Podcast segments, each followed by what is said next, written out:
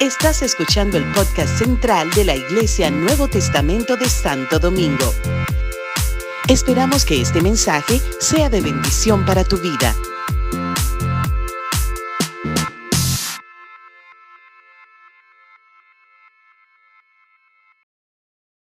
Gloria a Dios. Dios le bendiga, amada iglesia. Estamos agradecidos y contentos de estar aquí en la, República Dominicana. Gracias, hermano. Quería, antes de comenzar, presentar a algunos hermanos que vinieron conmigo desde Puerto Rico. Si pudieran estar de pie, los hermanos que vienen de Puerto Rico, los que vienen de mi iglesia y los que no, toda la delegación de Puerto Rico. Gracias. Esta convención es siempre especial para, para nosotros y siempre recibimos una bendición tremenda aquí, así que como a mí me gusta compartir lo que recibo, pues siempre estoy motivando a mis hermanos allá de, de poder venir y viajar y, compartir con ustedes. Así que estamos agradecidos al Señor por eso. Quiero enviar saludos de parte de todas las iglesias allá en Puerto Rico.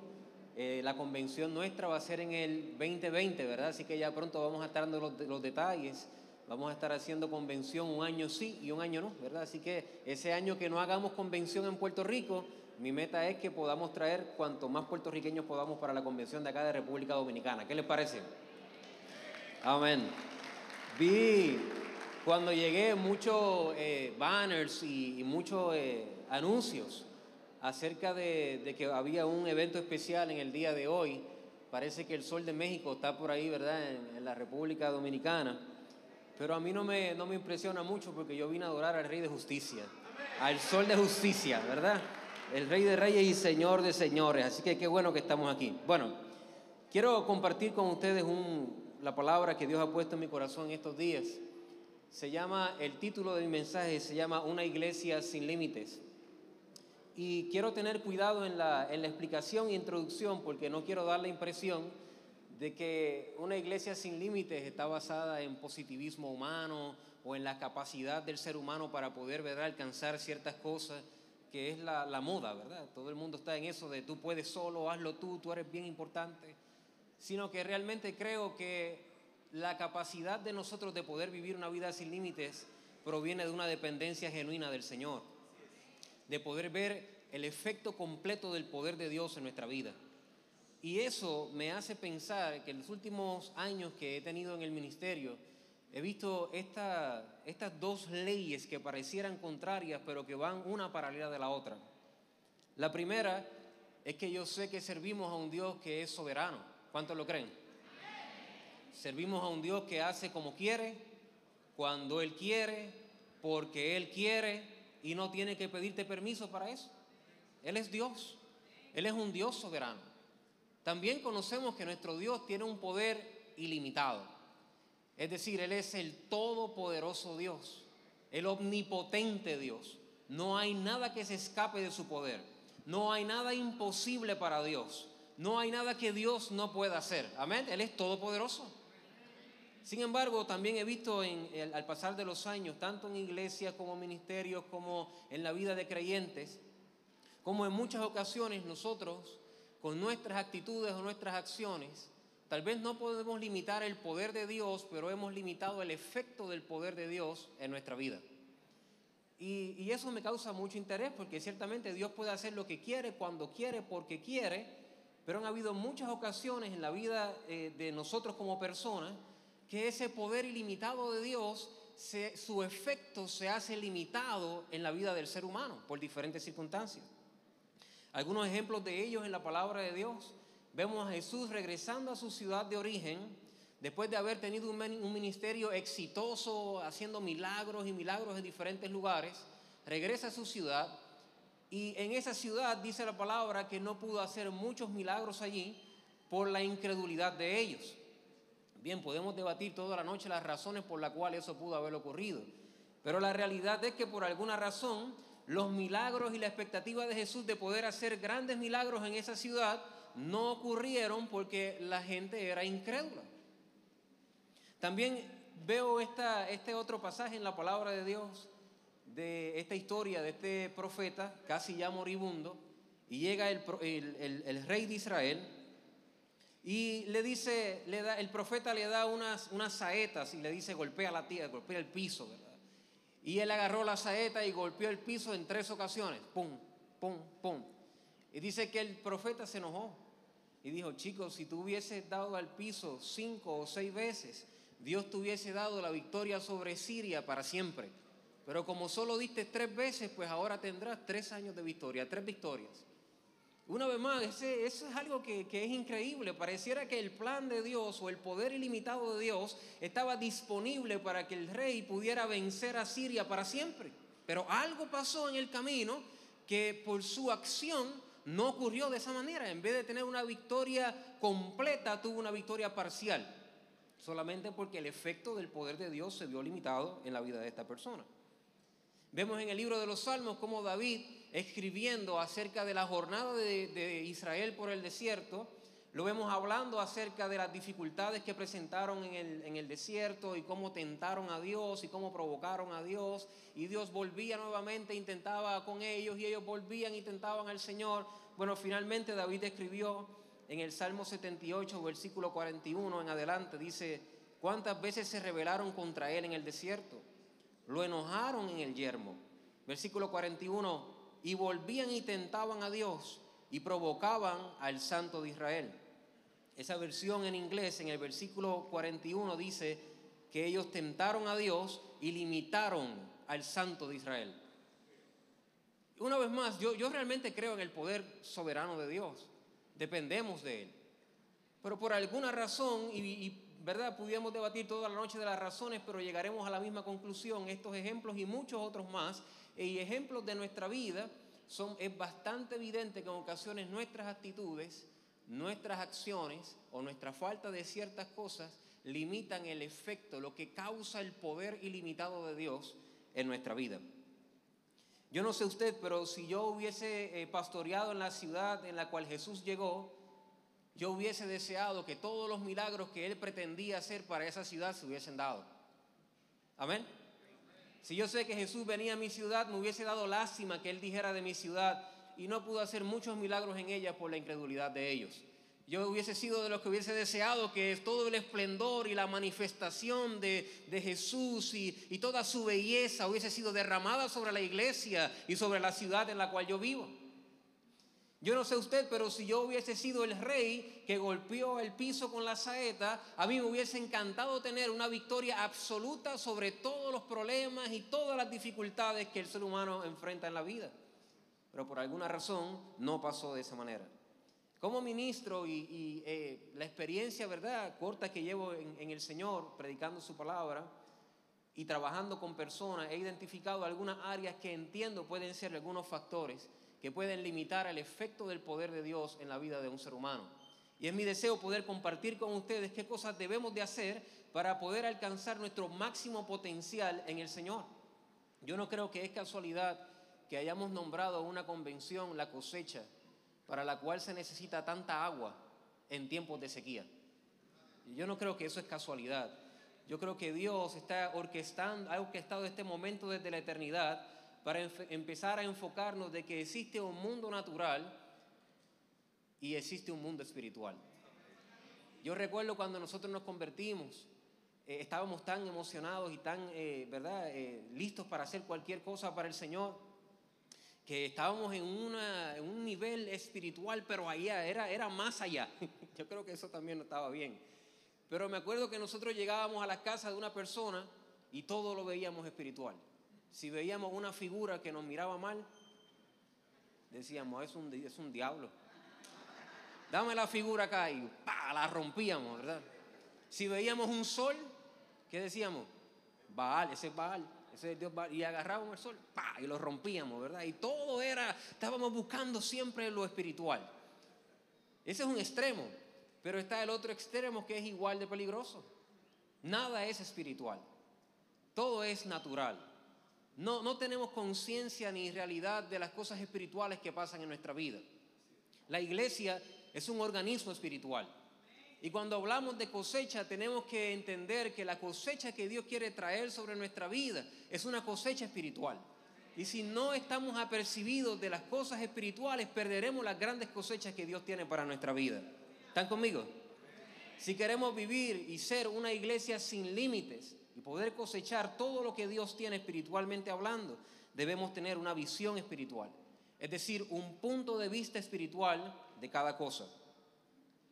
Donde enfocas tu visión, tu visión va a determinar si tú vas a avanzar en esta vida o si vas a limitarte y detenerte y precisamente eh, eh, entorpecer lo que Dios quiere hacer con cada uno de nosotros. Y este es el aspecto que yo quiero resaltar del verso que, que es parte del lema de la convención, en el libro de Juan capítulo 4, versículo 27 al 35. Es una historia súper interesante porque todos saben cómo comienza, ¿verdad? Eh, Jesús está en el pozo con esta mujer samaritana, hablando con ella, hablando de principios del reino. Esta mujer queda impactada porque Jesús le hizo una radiografía y básicamente la dejó sin defensa, ¿verdad? Y muchos de nosotros la juzgamos, dijo, decimos, wow, cinco maridos.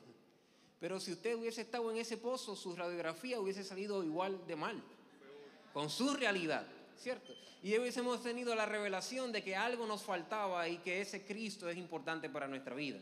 Bueno, ella salió corriendo y le dijo a toda la ciudad que había una persona que le había dicho todo lo que ella había vivido. Causó expectativa en la ciudad y la gente de la ciudad comenzó para caminar a donde estaba Jesús. Y en ese momento es que Jesús está hablando con sus discípulos mientras eso ocurre y se da esta conversación bien chévere donde ellos le, dicen, maestro, come.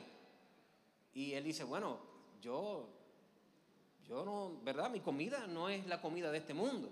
Y ellos, ellos empiezan a pensar en lo natural.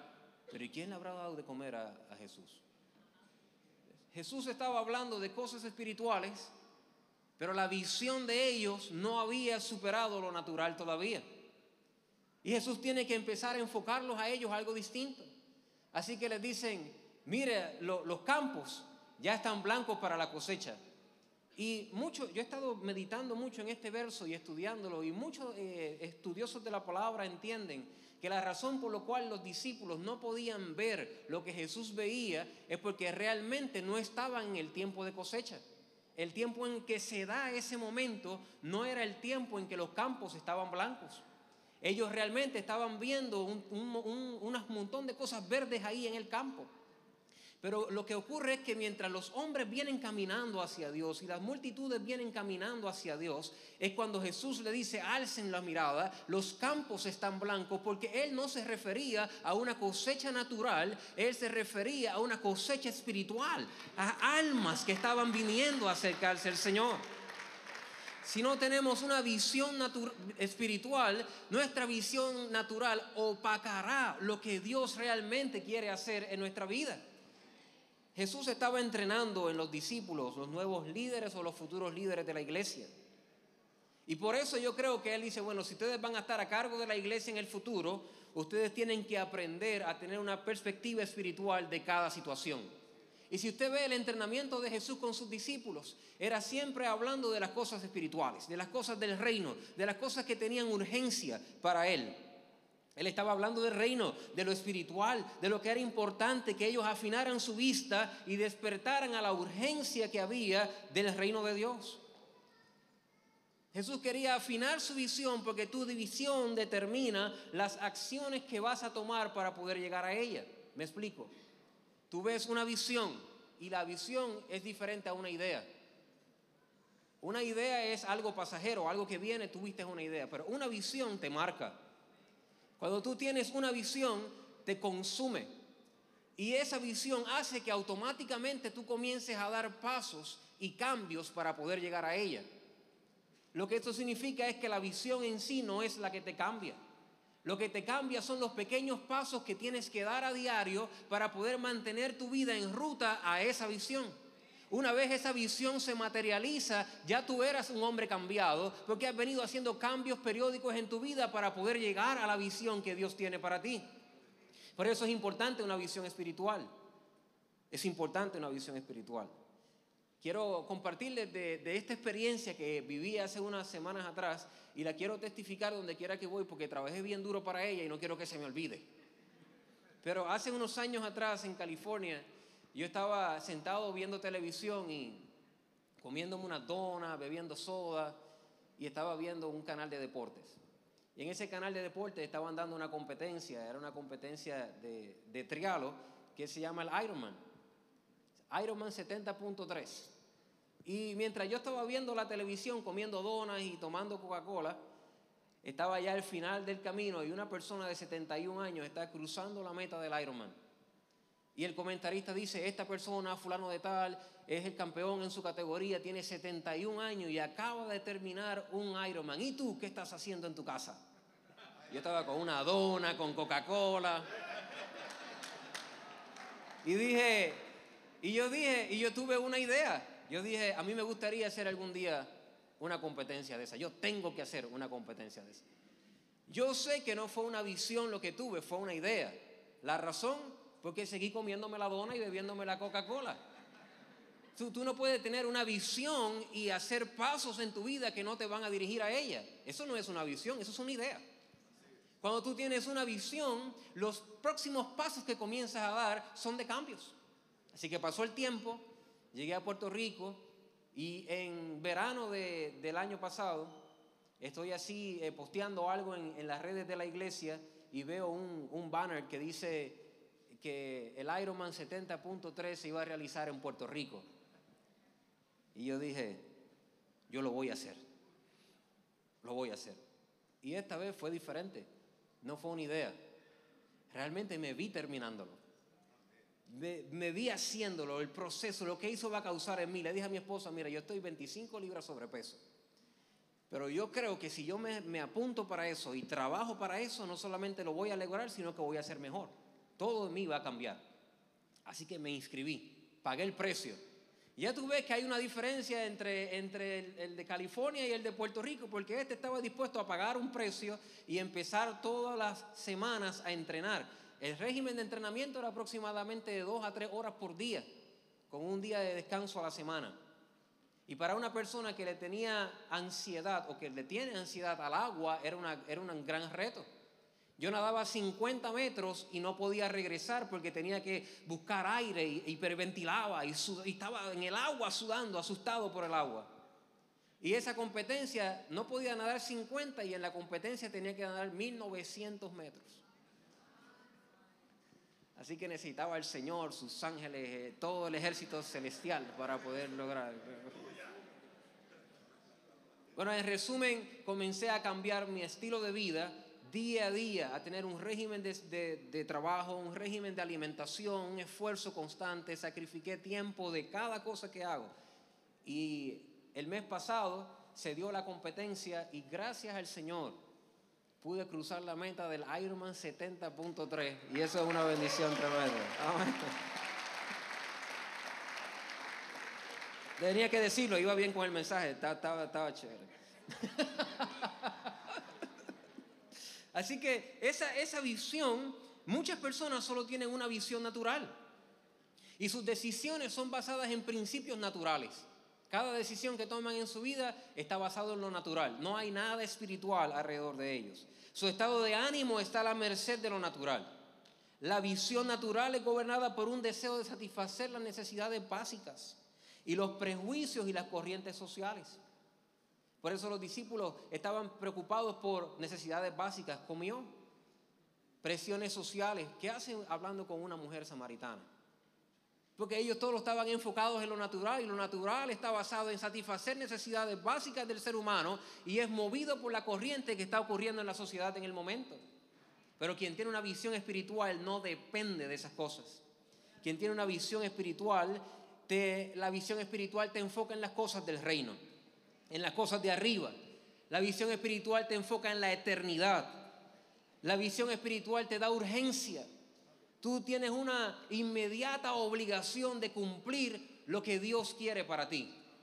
No te das el lujo de perder el tiempo porque sabes que hay una urgencia por hacer lo que Dios te ha mandado hacer.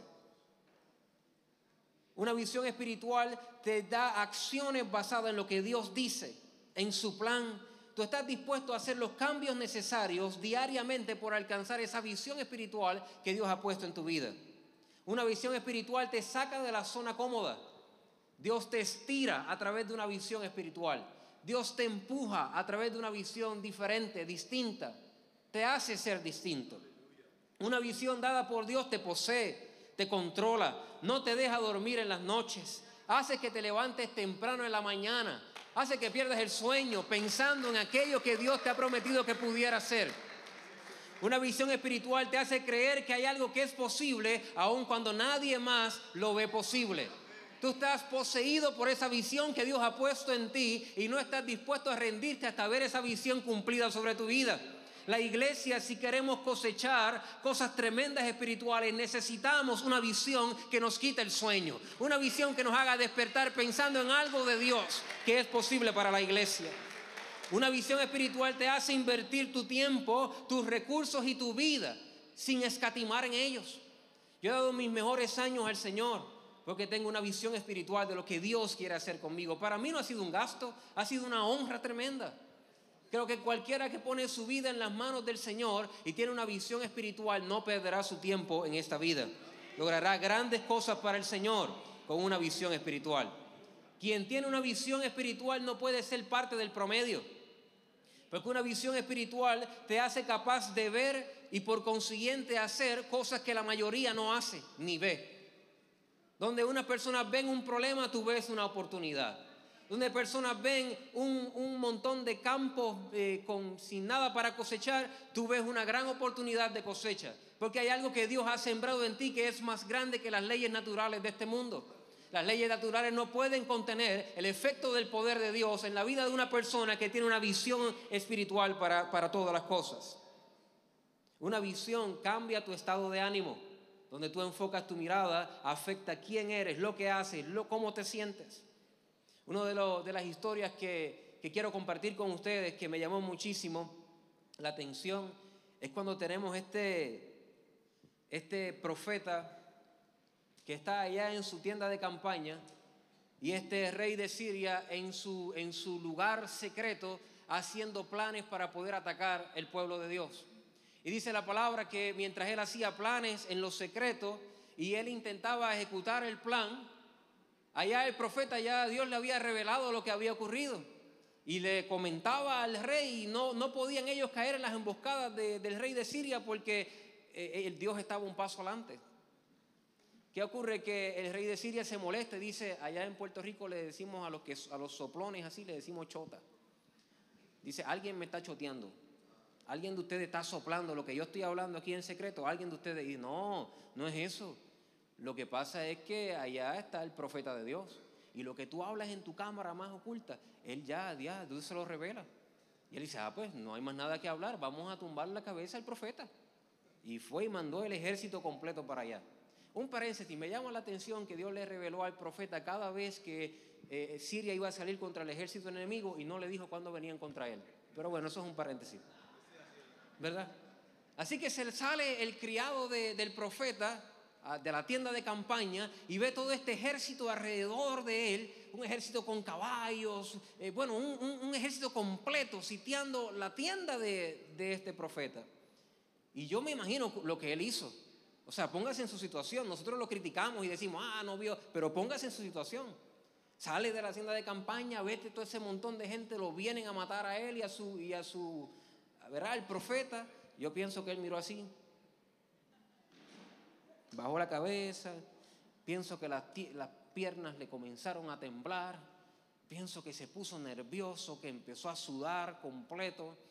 Y pienso que entró azorado para dentro de la caseta de campaña y le dijo al profeta, oye, estamos fritos. Estamos, estamos mal. yo no sé qué pasó, pero no te dijeron esta vez que venían a matarnos a nosotros. No te llamaron. Y, y el profeta salió y cuando él salió, lo que él vio fue diferente. Los síntomas que tenía el criado era por lo que él estaba viendo. ¿Se da cuenta? Los síntomas de lo que él tenía, de, la ansiedad, el estrés, la preocupación, era porque por la visión que él estaba viendo, que realmente era una visión natural, era real. Pero el profeta sale de la tienda de campaña y él ve algo distinto. Él tiene una visión espiritual de la misma situación. Es la misma situación en la cual ambos están, pero uno de ellos tenía una visión diferente, una visión espiritual dada por Dios.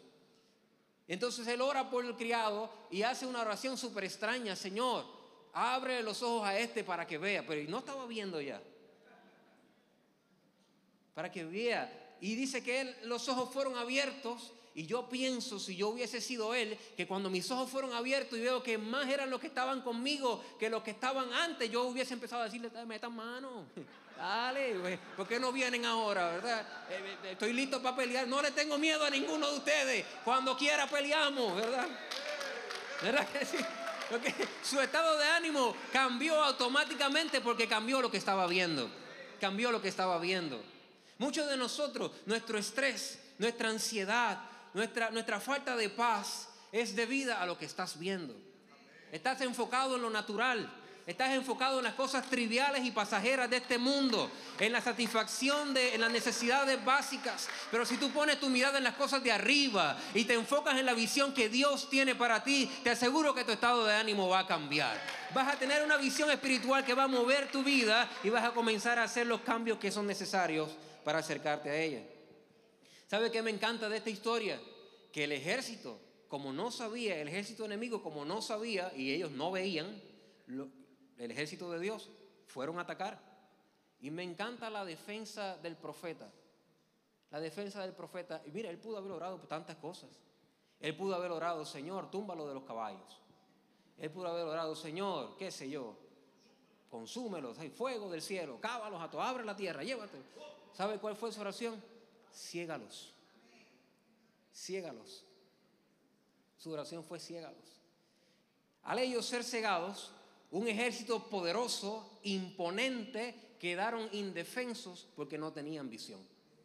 No tenían visión. Tú, tú puedes tener grandes capacidades en tu vida. Tú puedes tener grandes talentos. Tú puedes tener un gran potencial. Pero si no tienes visión espiritual, tú no tienes nada, hermano. Tú necesitas una visión espiritual que puede hacer que el potencial que tienes sea canalizado para alcanzar lo que Dios tiene para cada uno de nosotros. Una iglesia sin límites no encierra a Dios en sus pensamientos naturales. Dijimos que número uno, una iglesia sin límites tiene una visión espiritual. Número dos, una iglesia sin límites no encierra a Dios en sus pensamientos naturales. ¿Sabe? Mi esposo y yo llevamos unos cuantos años de casado y, juntos muchos años. By the way, ella está conmigo y mis hijas también. Mi amor, saluda, bendito. Y ella y yo llevamos tantos años juntos que a veces pensamos muy similar. No sé si le pasa, ¿verdad? Cuando te llevas mucho tiempo con una persona, a veces estás pensando algo y dices una palabra a la vez que la, que la otra persona. Dicen lo mismo, hablan lo mismo, piensan ciertas cosas iguales. Pero tenemos también nuestras diferencias. No en todo pensamos igual. Pero si yo fuera a poner una distancia entre la diferencia entre mis pensamientos y los pensamientos de mi esposa, yo diría que estamos como de aquí a la entrada, ¿verdad? Más o menos una distancia. Hay veces que estamos cerca y más o menos por ahí. Usted se ha puesto a pensar cuál es la diferencia entre lo que usted piensa y lo que Dios piensa. La Biblia dice en el libro de Isaías 55, versículo 8 al 9, porque mis pensamientos no son vuestros pensamientos ni vuestros caminos, mis caminos, dijo Jehová. Como son más altos los cielos que la tierra, así son mis caminos más altos que vuestros caminos y mis pensamientos más que vuestros pensamientos. Así que la diferencia entre lo que Dios está pensando y lo que usted está pensando es del cielo a la tierra. Es del cielo a la tierra. Y a veces me, cuesta pensar cómo nosotros podemos limitar el efecto del poder de Dios en nuestra vida porque nosotros creemos que tenemos descifrado a Dios. Dios lo va a hacer de esta manera.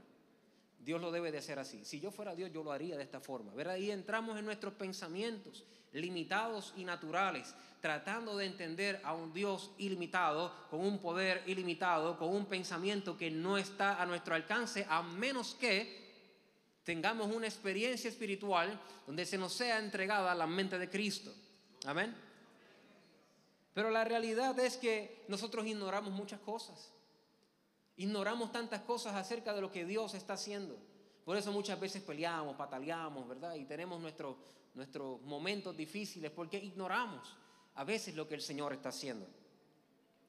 El predicador lo escribió de esta manera, como tú no sabes cuál es el camino del viento o cómo crecen los huesos en el vientre de la mujer encinta, así ignoras la obra de Dios el cual hace todas las cosas. A veces somos ignorantes a lo que Dios quiere hacer. Y nosotros creer que tenemos a Dios descifrado, en muchas ocasiones nuestras oraciones sirven como una limitación para el efecto del poder de Dios en nuestra vida. Señor, hazlo así, pero lo quiero así. Hay gente que le llama a eso fe. Yo creo que en muchas ocasiones es fe, pero en muchas ocasiones es capricho que queremos que Dios lo haga como nosotros queremos, porque queremos cuando queremos y estamos limitando el efecto del poder de Dios, porque el pensamiento de Dios pudiera ser más grande para tu vida que aún lo que tú estás pidiendo. Pudiera ser. La Biblia dice que el hombre natural no percibe las cosas que son del Espíritu, porque para él son locura, no las puede entender, porque se han de discernir espiritualmente. Dice, en cambio el espiritual juzga todas las cosas, pero él no ha juzgado de nadie, porque ¿quién conoció la mente del Señor? ¿Quién le instruirá? Mas nosotros tenemos la mente de Cristo. Es mi anhelo y es mi oración que cada uno de nosotros comencemos a apagar un poco nuestra mente natural y comenzar a pedirle al Señor, Señor, tú me has dado la mente de Cristo, enséñame a ver lo que tú ves, enséñame, pon un pensamiento tuyo, una idea tuya que me cambie, que me transforme, una idea tuya que me dé pasión por la vida. Cada uno de nosotros cuando suena el despertador debemos tener ánimo por vivir. Si eso no ha ocurrido, necesitamos una visión espiritual y necesitamos dejar que nuestros pensamientos tan pequeños, dejar de encerrar a Dios en ellos. Dios puede hacer mucho más abundantes cosas en nuestra vida de lo que nosotros pensamos o pedimos. No debemos limitar a Dios con nuestra idea. Hay una historia que me gusta muchísimo de una hermana de las piedras. En estos días que estuve allí, eh, la, escuché y me, me llamó mucho la atención. Esta hermana quería tener un huerto de recao. bueno, no sé si aquí se dice recao, pero allá en Puerto Rico. ¿Cómo? Cilantrillo, cilantro. Sí, ok, pues cilantro. Una, una mata de cilantro. Eso. Y entonces ella vino y preparó el huerto y sembró, ¿verdad? Preparó la tierra y sembró sus su semillas de, de cilantro y, estaba, ¿verdad?, expectante y le echaba agua y toda la semana iba a ver y no había cilantro en el huerto. Y volvía y a la otra seguía, seguía haciendo su proceso y volvía a ver y no había cilantro en el huerto. No se le estaba dando el cilantro. Y ella estaba frustrada diciendo, pero Señor, pero yo, la, cilantro que yo sembré y no se dan. Y, y, un día dice que estaba caminando ella así por el patio y, y entra en un lugar donde estaba lleno de piedras piedra y una pared de bloque. Y en la esquina de todas esas piedras y esa pared de bloque había una mata de cilantro, donde ella no la sembró, donde ella no la sembró.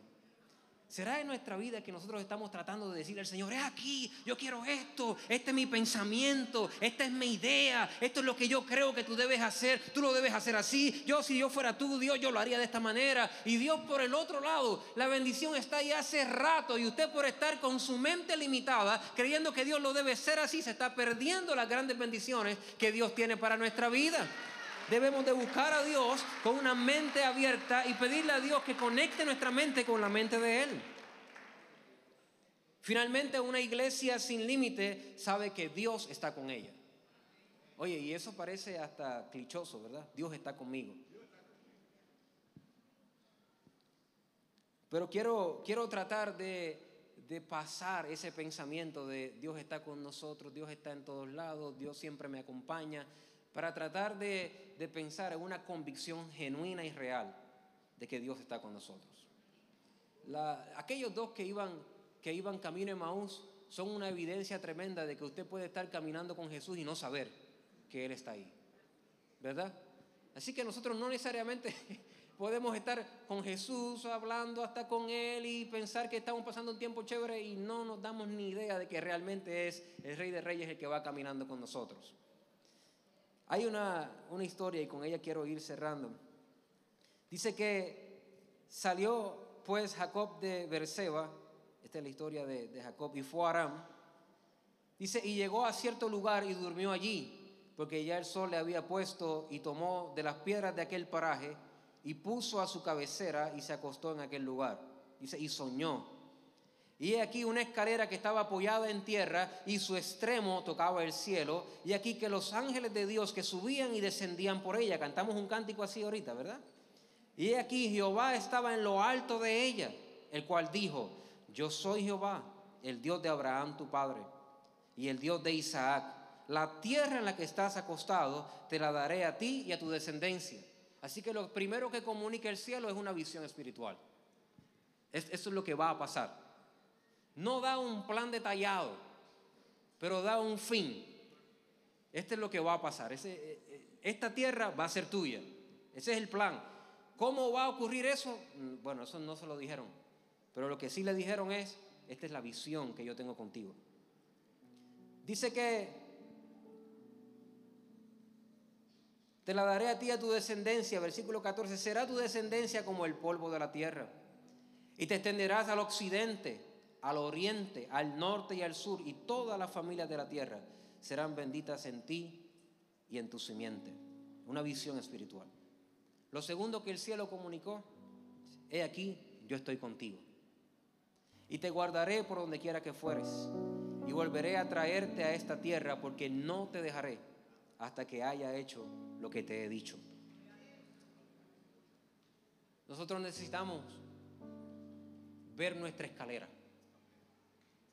Necesitamos ver nuestra escalera. Porque una escalera es una estructura construida por una sucesión de escalones que sirve para poner en comunicación dos superficies de diferentes niveles.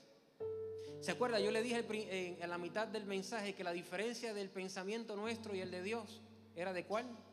Del cielo a la tierra. Y es bien curioso que la, la estructura de esta escalera tenía la misma distancia. Estaba apoyada sobre el cielo y su, su, su límite otro era la tierra. Era una forma de conectar el pensamiento nuestro con el pensamiento de Dios. Era una forma de, atemperar, una forma de alinear para Jacob que venía de huir de su hermano que lo quería matar. Tú puedes imaginar una persona que tiene su hermano que lo quiere matar, que había engañado, que tiene todo eso en su mente, saliendo como un errante, buscando algún futuro para su vida, tratando de buscar esposa para poder tener hijos, para poder realizarse. Y en ese momento, donde él probablemente se sentía ya rechazado, desechado por la familia, tiene este sueño y ve una visión donde Dios le dice, tú te sientes así, pero la visión que yo tengo para tu vida no tiene que ver nada como tú te sientes. Tú te sientes así, pero quiero decirte algo, esa tierra será tuya y de tu descendencia. Ese el plan, el plan que hay acá arriba en el cielo tú no lo pudieras entender a menos que tuviera esta escalera. Esta escalera es para yo comunicarte dos cosas. Tengo una visión para ti y yo voy a estar contigo. Yo tengo una visión para ti y yo voy a estar contigo. Yo tengo una visión para ti y yo voy a estar contigo. Hay una visión espiritual de Dios hoy para ti y Dios quiere decirte esta noche que Él va a estar contigo en esa visión. Y eso es una bendición tremenda. Aleluya. Dios quiere poner en comunicación el nivel de Dios con nuestro nivel.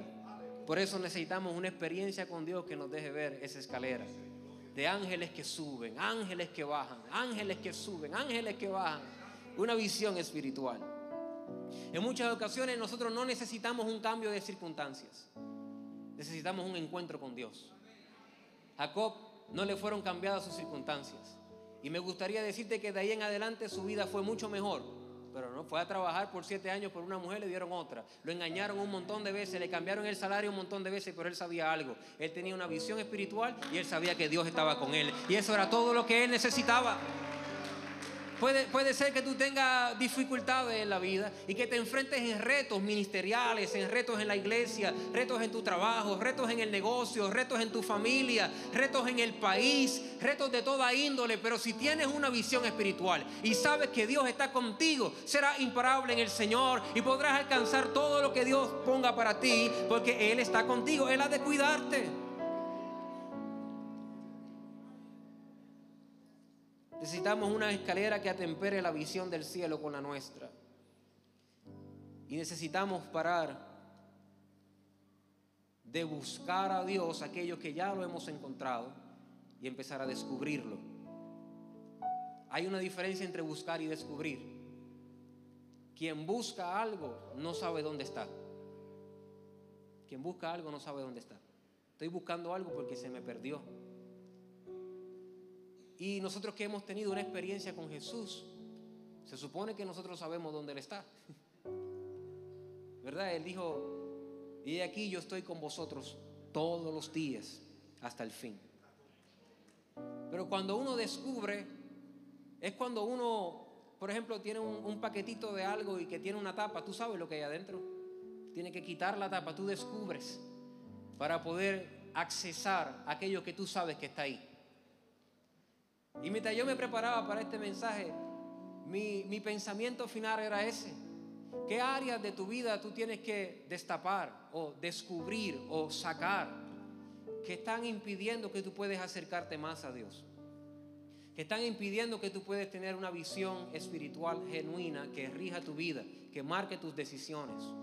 Que tú, si tú te levantas en la mañana solamente para trabajar y tener un buen retiro y poder vivir feliz, definitivamente tú necesitas una visión espiritual, porque la vida no se trata solo de eso. Tú necesitas algo más. Pero en muchas ocasiones venimos, Señor, yo vengo a buscar a Dios y Dios está ahí caminando al lado tuyo. Una de las tragedias más grandes que le puede pasar a un cristiano es buscar al Dios que está a su lado.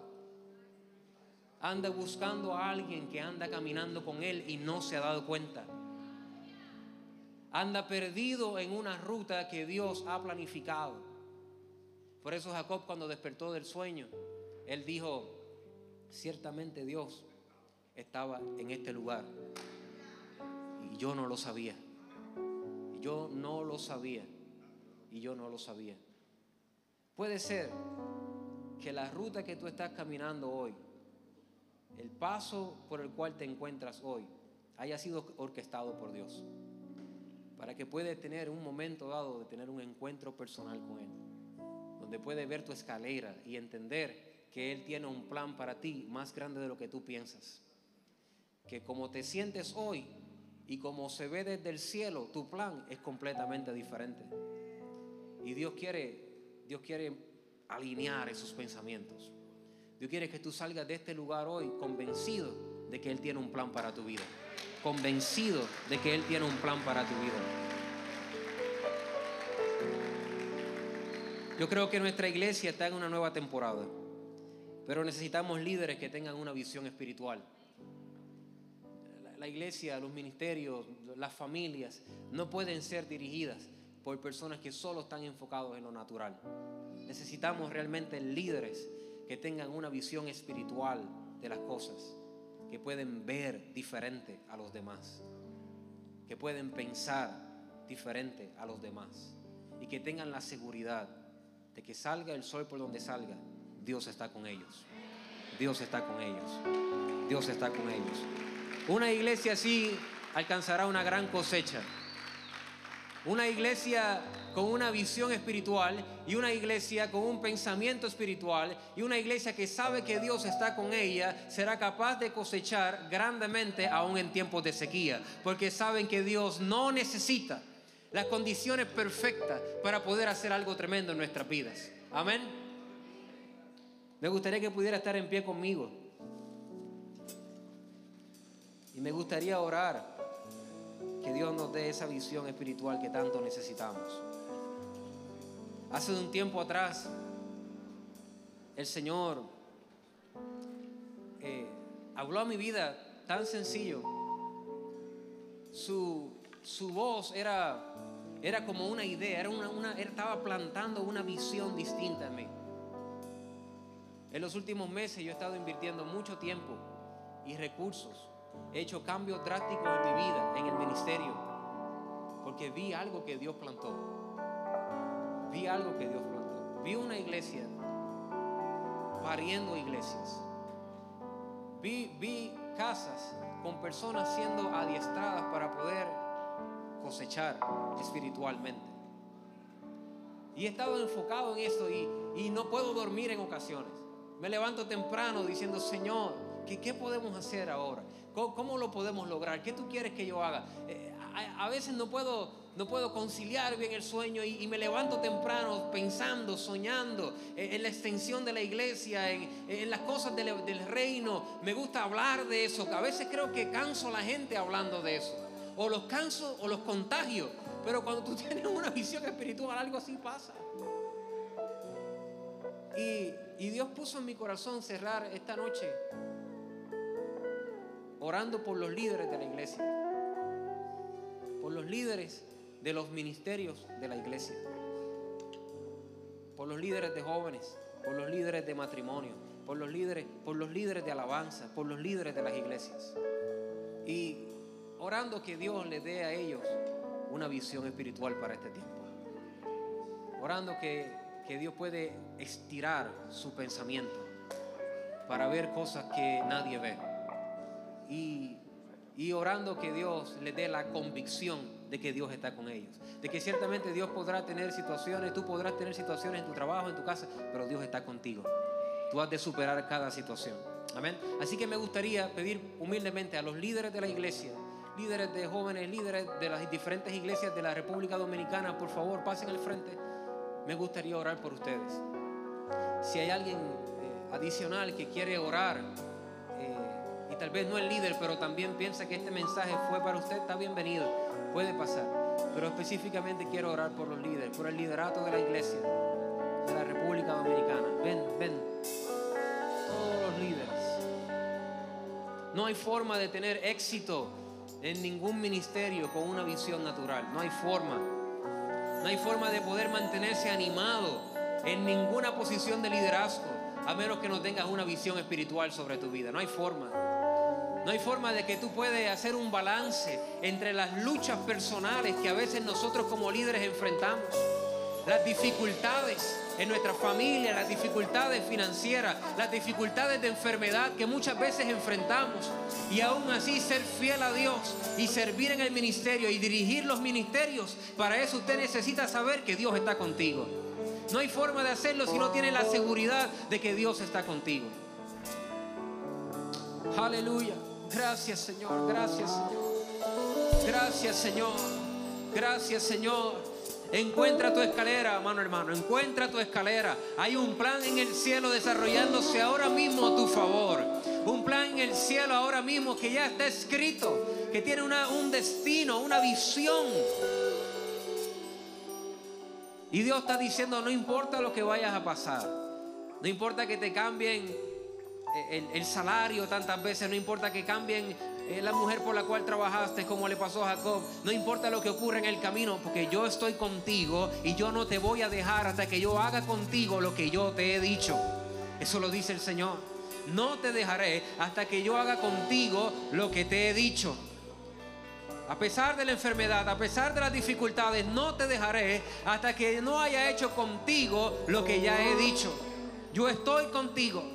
Aleluya. Oh Espíritu Santo, te damos gracias, Señor. Aleluya. Oh, te damos gracias, Señor. Te damos gracias, Señor. Te damos gracias, Cristo. Te damos gracias, Dios. Gracias, Señor. Gracias, Señor. Padre, en obediencia Dios, estoy orando, Dios mío, por el liderato de la iglesia, Dios, en la República Dominicana, Señor. Señor, están representados los líderes de los diferentes ministerios de las diferentes iglesias, Señor. Señor, es mi deseo, es mi oración, Padre amado, que hoy tú puedes, Señor, dar una visión espiritual, Señor, para las áreas de trabajo que ellos tienen, Dios mío. Una visión que les consuma, una visión que les marque, una visión que les robe el sueño, una visión, Padre amado, que les estire, que les empuje, que les haga salir del promedio, Señor. Una visión que les haga cosechar aún en tiempos de sequía. Una visión, Señor, aleluya, que puede brotar manantiales aún en medio del desierto, Padre amado. Una visión donde lo imposible es posible. Una visión, Señor, aleluya, que puede empujarles a ellos hacia adelante en el nombre de Jesús. Aleluya. Señor, Padre amado, que tu espíritu puede venir sobre sus vidas, Padre amado. Para que ellos quiten la mirada, Dios, de los campos verdes y se den cuenta que los campos ya están blancos, Señor. Dale urgencia a los líderes, Dios mío. Dale urgencia a los líderes, Señor. Un sentido de urgencia, un sentido de trabajo, de compromiso,